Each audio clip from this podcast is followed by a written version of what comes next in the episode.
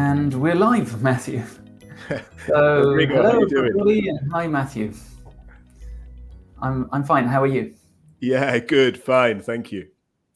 Great. It's good to have you back and uh, to have everyone hopefully watching at some point in time. We don't know when, but uh, whether you're watching this on YouTube or at the campus, um, at campus at trainlang.com, well, you're very welcome to our podcast today.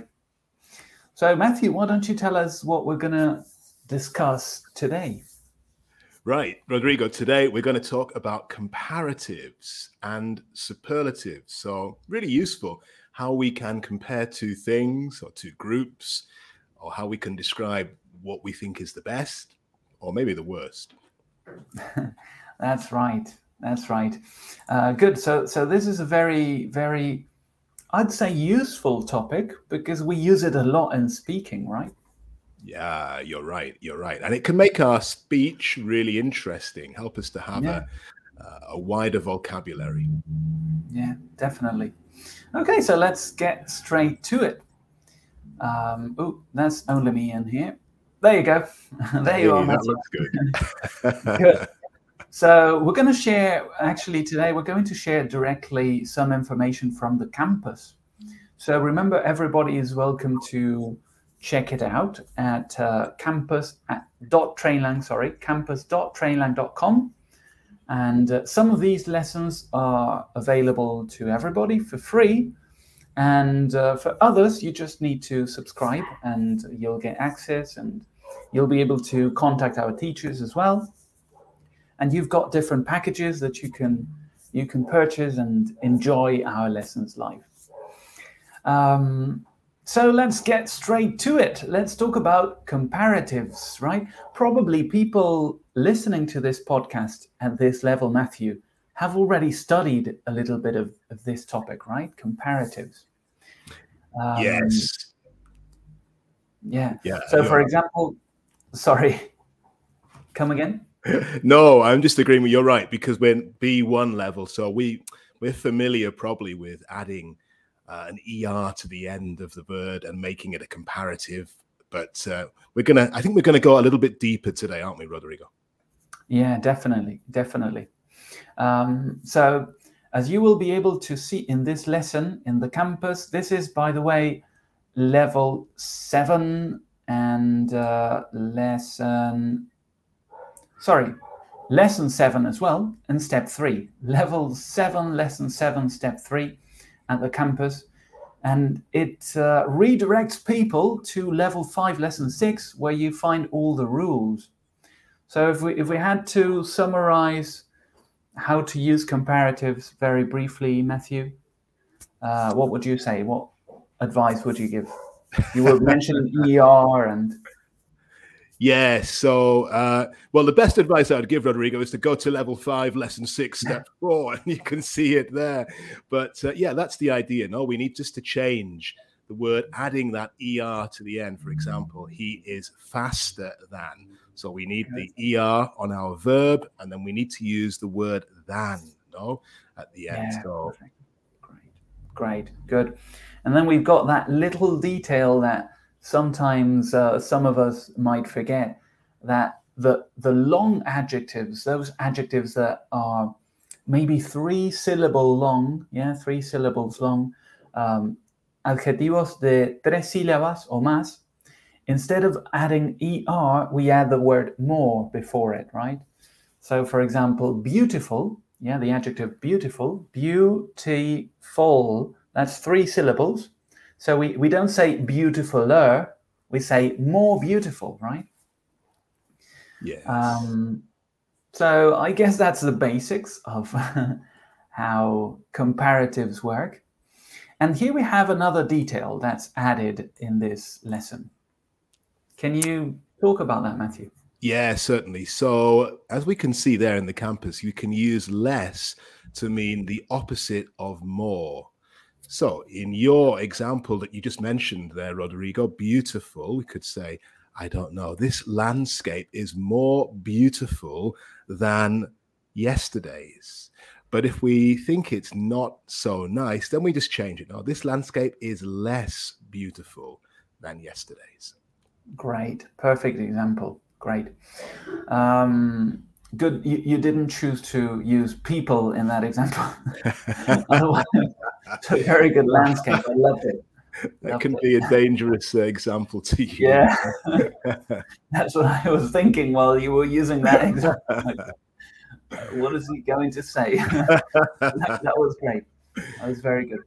Um, and then we have superlatives. Yeah. So uh, superlative adjectives.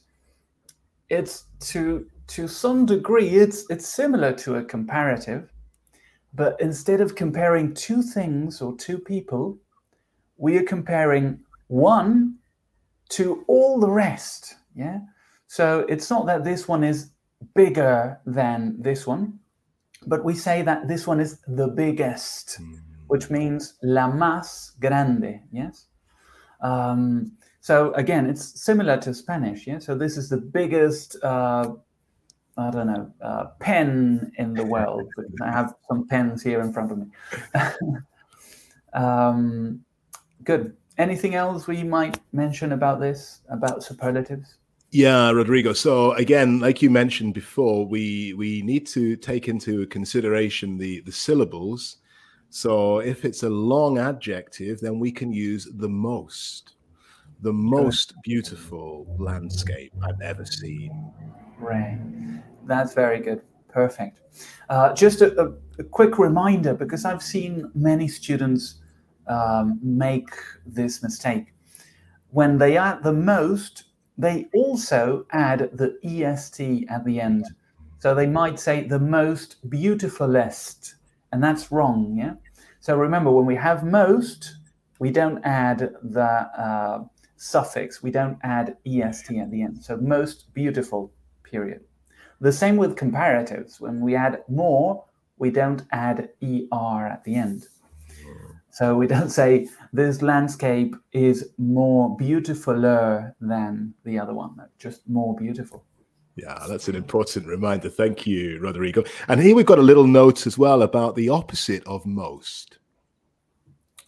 Yes, we do. Um, so, as, as you were saying with um, in comparatives, less, less is the opposite of more. In this case, least is the opposite of the most. Yeah. So this landscape is the least beautiful you can ever see, which is sometimes the case um, here where I live, which I always say it doesn't have the most beautiful landscapes in the world. But it's a, it's a very nice and, and friendly place. But not let's the most not say, let's not say where you live. Huh? We'll leave that yeah. mystery. let's not mention that. Yeah, true.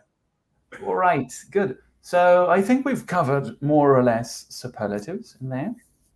Would you agree? Yeah, I think so, Rodrigo. That's the main points we need for this lesson, I think. Great. So now let's go straight to our point number three in this lesson, which I think is probably uh, the newest uh, topic to our students listening and, and watching actually this podcast which is comparative and superlative adverbs. Yeah. So, w- what is that? What are comparative and superlative adverbs? Okay, Rodrigo. So we've been talking up until now about adjectives, but here we're focusing on adverbs. Now, an adverb defines the verb. So we're talking about comparing or describing the best, the most uh, in actions, maybe comparing two actions to each other as a comparative adverb. Or, as you mentioned with the superlatives, we're then comparing one action with a group of actions and saying this one is the best or this one is the worst. Perfect. Very good. So, when we use comparative and superlative adjectives, again, we compare things. Yeah. So, usually we use the verb be. He is the most intelligent uh, student in the class. Yeah, so the verb be, he is. But now, when we use adverbs, they describe actions. So we use other verbs in these sentences. For example, um, we could say, he he runs faster than uh, his friend. So he runs faster than his friends. In in that case, it's a comparative adverb, not an adjective. Yeah, because it describes how he runs. Yes. Yeah. Um, so let's take a look at some of some examples of uh, these different topics and see them one next to the other. Yeah. Okay, that's good. So uh, could you read the, the first three, Matthew? Yeah, certainly. So first of all, we we start with the comparative adjective. Oh, I am faster than you. And here, as we spoke about, we've just added er to our verb and then than. So comparing myself with someone else. No, faster than you. But if we want to talk about the fastest, the the, the fastest one in the group, or in this case, the class, then we need to add est. My friend is the fastest. And of course, because fast only has one syllable, then we can add est, no problem. But then, as you mentioned, Rodrigo, our comparative um, adverbs, I run faster than you. So here we don't need the verb to be. Uh, our comparative adverb is faster. I run faster than you, but you swim faster than I do. Perfect. That's great, Matthew. So we're going to see in the other example, sometimes the adverb takes the same form as the adjective, the comparative adjective, but sometimes it changes. Usually when we add ly, you know those adverbs with ly? Well, in those cases, we need to use those and, and not faster or not er at the end. We're going to see a couple of examples. The next one is one of those. So, for example, in the comparative here, comparative adjective, we have London is more expensive than Edinburgh. I'm not sure if that's the case, but especially now with all that's happening in Europe. Well, that's true. So London is more expensive than Edinburgh. Um, and then we have a comparative, uh, sorry, a superlative adjective. Paris is one of the most expensive cities in the world, which I think it is. But that sounds sure. correct. Yeah, I think so. Yeah. So that's a, a, a, superlative adjective. So again, in both, we use the verb be. Yeah. London is, Paris is. Now, for the, in this case, comparative adverb, we don't use the verb be, we use the verb, in this case, dressed. So Sarah dressed more expensively than Martha. So as you can see here, we use the adverb expensively, yeah, and the verb dressed. So Sarah dressed more expensively than Martha. And uh, we have another example. Could you go through yeah. that? Certainly, Rodrigo. And this time we're using less, so it's a negative example. We start off with our comparative adjective. Edinburgh is less expensive than London. Okay, so that's straightforward, nice and simple. The superlative one, we don't use less, we use the least. Just as we spoke about with the positive superlatives, we also need to have the. It's important with the superlative that we use the. Uh, but this time, rice is one of the least expensive products in the supermarket. Again, probably that is changing, I think. But uh, at the moment, there we go. and then our uh, comparative adverb Carmen dressed less expensively than Martha, but she looked better. Okay, there we go. Good. Great. So, very nice examples there. So hopefully um, that was clear enough for our students. And uh, again, if, if, if you want more information about this and you want to practice, uh, you can always visit our campus, campus.trainlang.com. Uh, go to that address and uh, you, you've got exercises, you've got other explanations. You might be able to find this podcast in there as well. You might be watching us over there. Uh, but before we go, actually, we have a little bit more information about how to compare things. Yeah, let's go straight to it. Matthew, could you could you tell us about this? Yeah, certainly, Rodrigo. This is quite a useful way of comparing two things.